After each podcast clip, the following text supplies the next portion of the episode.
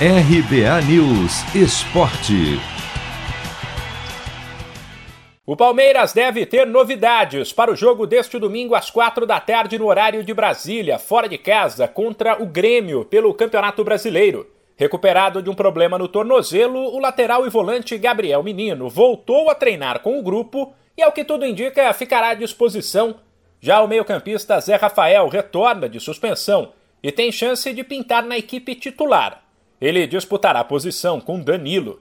Se vencer, o vice-líder Palmeiras pode encurtar a vantagem do líder Atlético Mineiro para sete pontos. Outro paulista que pode ter novidades é o Santos. Mais tranquilo depois de vencer o Fluminense na quarta-feira e sair da zona de rebaixamento, o Peixe visita o Atlético Paranaense.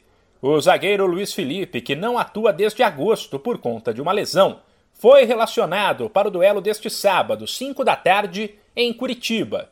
Já o meia Jean Mota, que negocia com outro clube, ficou fora da lista. No São Paulo, o técnico Rogério Ceni que já tinha alguns problemas para o jogo duro de domingo às 6h15 em casa contra o Inter.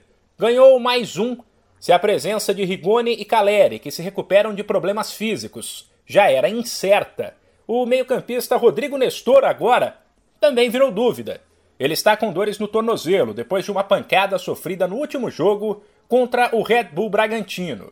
Com 34 pontos em 13º, o São Paulo está de olho no G6, mas não pode descuidar da zona de rebaixamento.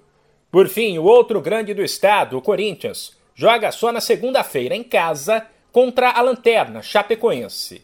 Duas mudanças são praticamente certas o goleiro Matheus Donelli no lugar de Cássio, suspenso, e o retorno de João Vitor, que estava suspenso, à zaga titular. Com o time fora do G6 depois dos últimos tropeços e o técnico Silvinho pressionado, outras alterações não estão descartadas. De São Paulo, Humberto Ferretti.